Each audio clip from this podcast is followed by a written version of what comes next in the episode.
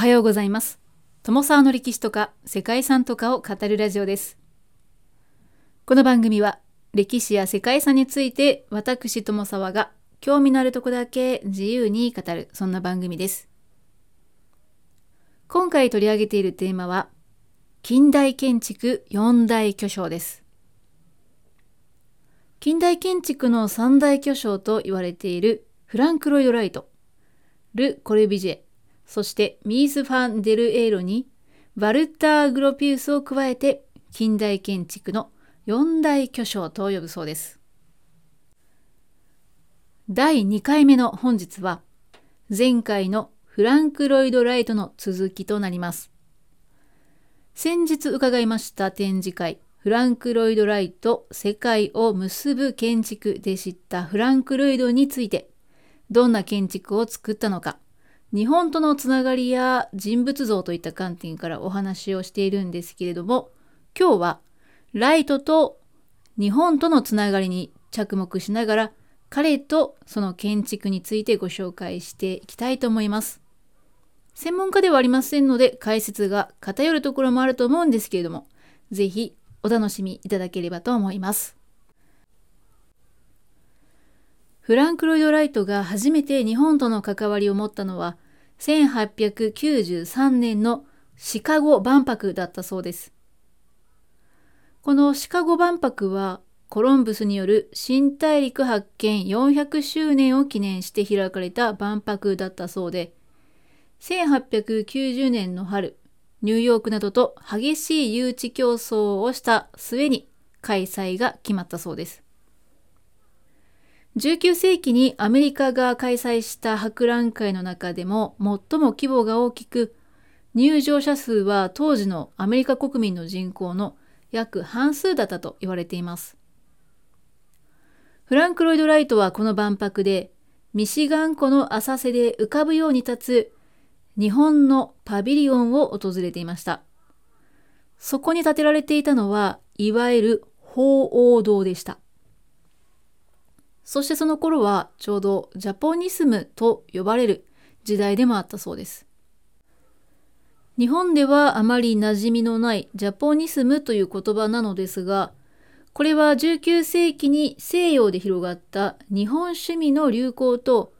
浮世絵をはじめとする日本美術の技法やアイデアを西洋芸術に取り入れた芸術家たちの運動のことだそうです。ルネサンスであるとか印象派、まあ、なんとか主義といったものと同じ部類のようですね。その背景には1854年にそれまで鎖国状態だった日本が開国して日本の陶磁器や工芸品浮世絵などが海外へ輸出されるようになったということがあります。日本の陶磁器や漆器、着物などそれまで見たことのない日本の工芸品に西洋の人々は魅了されて多くの芸術家たちにも影響を与えました。そしてアメリカでも同様に日本の美術が流行していましたが時期的にはヨーロッパと同じようなタイミングで特に1876年のフィラデルフィア万博でヨーロッパで人気の輸出向きの工芸品が展示されると日本美術の認知度が高まったそうです。こうした背景もあってフランク・ロイド・ライトは東洋美術愛好家たちとの関わりを持つようになりました。歌川広重をはじめとした浮世絵の収集も行っていました。1896年に出版されたハウス・ビューティフルでは、ライト自身が草や野に咲く花を通して日本の浮世絵に対する解釈を披露しているそうです。日本画に見る芸術観というのがライトに大きな刺激を与えていたようです。そしてライトは1905年に7週間に及ぶ日本旅行をしたことで日本の風景や伝統的な建築構造に対しての関心をさらに深めることとなりました。日本で様々な街を巡ったライトは、日本の建築が周囲の環境と密接に関係していることに感銘を受けたといいます。建物と風景、人工物と自然が一体になり、継ぎ目のない全体像となっているとして、日本の建物をあるべき場所にある岩や木のようだと言ったそうです。そんなライトは帰国時に数百枚に及ぶ広重の浮世絵をシカゴに持ち帰って、1906年にはシカゴの美術館で展示を行いました。そして日本の浮世絵についてのエッセイも出版しているそうですね。その後も展示会を開いたり、邸宅の設計を依頼する人たちには、邸宅に浮世絵を飾るように熱心に進めていたそうです。確かに私が落水槽を訪れた際に歌川広重の浮世絵が飾られていたと思うんですけどもやっぱりあれは家主ではなくてライトの趣味だったということだったんですかね。ライトは浮世絵であったり東洋美術の展示のためのギャラリーのデザインなども担当したそうで日本の美術がライトの建築に大きく関わっていたというのがわかります。そんなライトの浮世絵の情熱は後に帝国ホテルの依頼にライトを推薦することとなるアメリカを代表する浮世絵の専門家フレデリック・ウィリアム・グーキンに導きました。さて、1905年から7度にわたり日本を訪れたというライトなんですけれども、1910年にイタリアも旅行しているそうですね。その際、フィレンツェに滞在した後、フィレンツェから 8km ほど小高い丘を登ったところにある中世の町、フィエーゾレに滞在しました。その時、ライトがイタリアで見た田園風景は、建築と周辺の環境を統合させるというライトの考えを確信させるものだったと言います。フィエゾレ周辺ではフィレンツェの一体感のある景色を形成する灰色の砂岩が産出されていました。そしてその産出した土を混ぜ込んだ漆喰で塗られた建物でできた集落は、まるで周囲の野原から生えてきたかのように見えたそうです。そこにある中庭や広場、庭園、東屋の存在は、内部と外部、建築と自然の境界を曖昧にするものでした。日本とイタリアでの体験は、ライトがアメリカへ戻って建設した自宅兼事務所であるタリア線の建築に明確に現れたそうです。そしてこのタリア線も世界遺産に登録されている建築の一つです。1911年にウィスコンシン州のスプリンググリーンにタリア線を建設しましたが、この場所はライトが幼少期に過ごした場所でもあったそうで、ここはイタリアで過ごしたトスカーナの風景と同じように、それを特徴づけるのが農業と採石だったそうです。もしかしたらイタリアを旅している間にこの場所に建てる何かについての思いを巡らせていたのではないかな、なんていうふうにも考えてしまいます。タリア線は丘の中腹斜面にはめ込まれたように建設されました。建築の外観の構造だけでなく、テラスや中庭、川や滝など、水に関わる景観などによって、建物と風景が一体となっています。そしてタリア線では建築や屋外の諸空間まで随所に日本の住宅建築であったり、イタリアの邸宅の庭園の影響を見て取ることができるそうです。また、タリア線に隣接する工作地の先には、草と樹木の生い茂る野生の風景と、果樹園やブドウ畑、農耕地といった農業生産に関するもの、つまり生産する風景というのがありました。この生産する風景というのもまた、ライトが日本の段々畑であったり、トスカーナ地方のフィエーゾレの格子状の工作地などの伝統にインスピレーションを受けたものだったようです。ライトは農家に生まれたこともあってか、農業を重要なものと捉えていました。さて、ライトがそうした建築的な活動を行っていた頃、1909年に日本では渋沢栄一の依頼で帝国ホテル初の日本人支配人に林愛作が着任していました。この林愛作という人物は海外での活動を経て東洋美術を扱う美術商としてニューヨークの社交界などにもつながりを持っていたそうです。ライトとは彼が2度目に訪日した際に会って面識はあったようですね。林愛作は業績の悪化していた帝国ホテルを設備投資と先取り的なアイデアで経営を立て直し利益を上げるそんな功績を残したそうです。そして林愛作が帝国ホテルの新館の設計者を誰にするかをシカゴ社交界で知り合ったフレデリック・ウィリアム・グーキンに相談してグーキンがライトを推薦したということだったようですね。ライトは1913年に帝国ホテル新館の設計のために訪日していて、以降もたびたび訪日して設計を進めました。ですが、完璧主義者だったライトは、大幅な予算オーバーであったり、工期の遅れ、設計の変更などで経営陣としばしば対立したそうで、その結果、林愛作とともに建築の途中に解任されて、このホテルの完成を見ることなく日本を離れることとなったそうです。帝国ホテルの建設については、ライトの弟子である遠藤新の指揮のもと、その後も続けられて、1923年に竣工しました。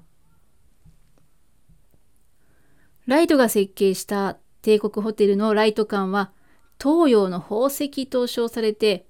東洋風の屋根や庭、石、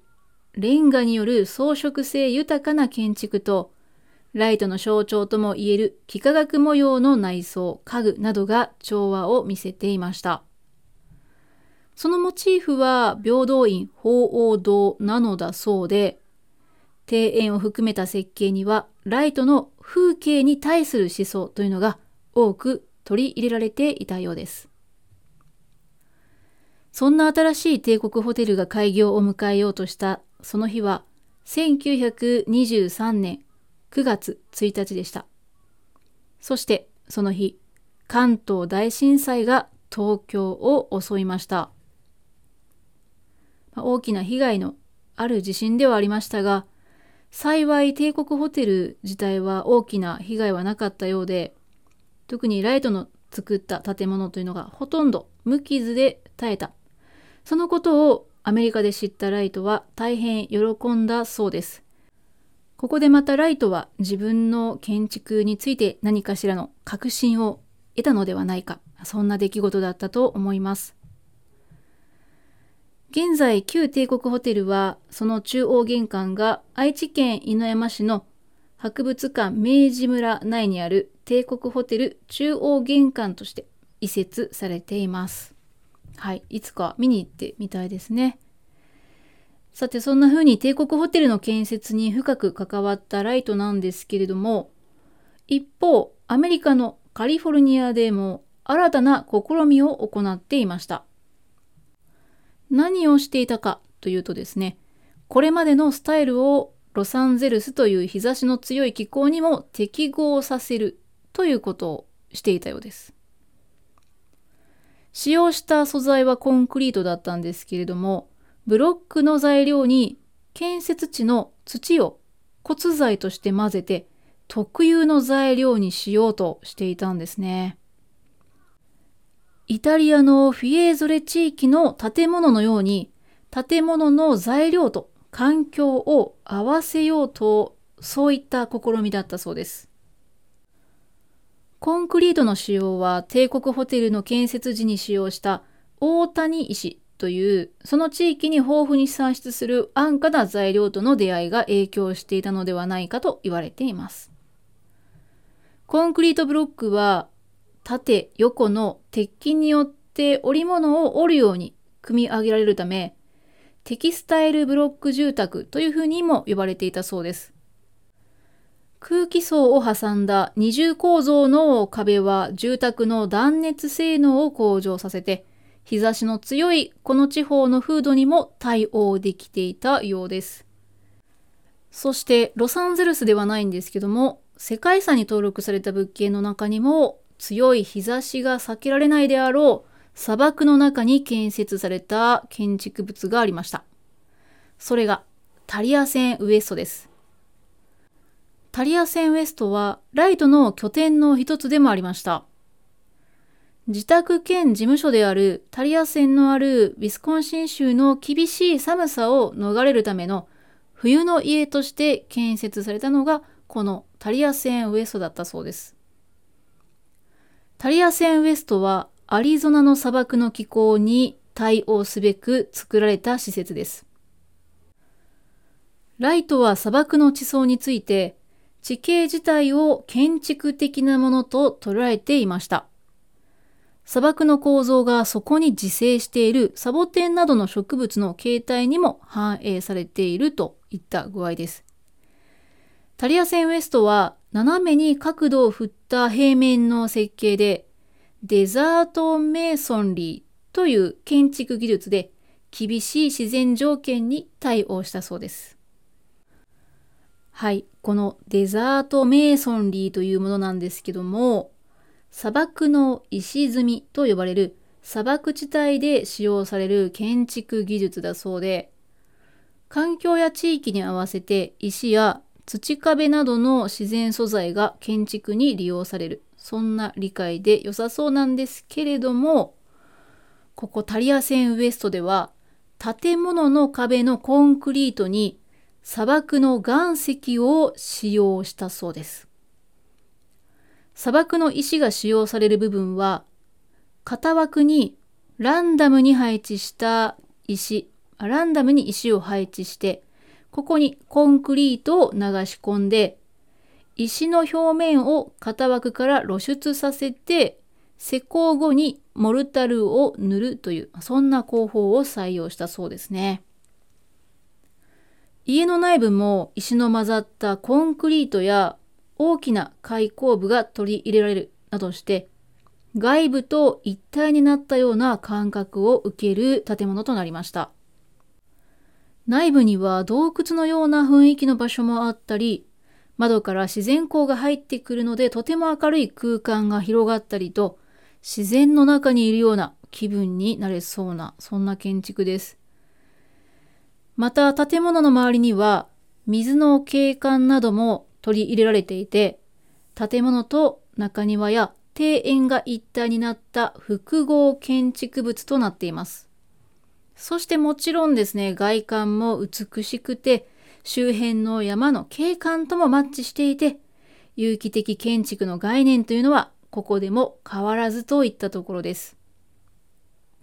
そんなタリア線ウエストはフランク・ロイド・ライトの傑作の一つと評価されていて、アメリカの歴史的建造物に指定されているそうです。はい。ということで、ここまで長くなりましたが、本日はフランク・ロイド・ライトと日本との関わり、そして日本での体験が影響したであろう建築物などをご紹介してきました。いかがでしたでしょうか？次回はライトの人物像についてさらに深掘りしながら他の魅力的な建築などもご紹介したいと思います。本日も最後までお聴きいただきましてありがとうございます。では皆様、本日も素敵な一日をお過ごしください。友沢でした。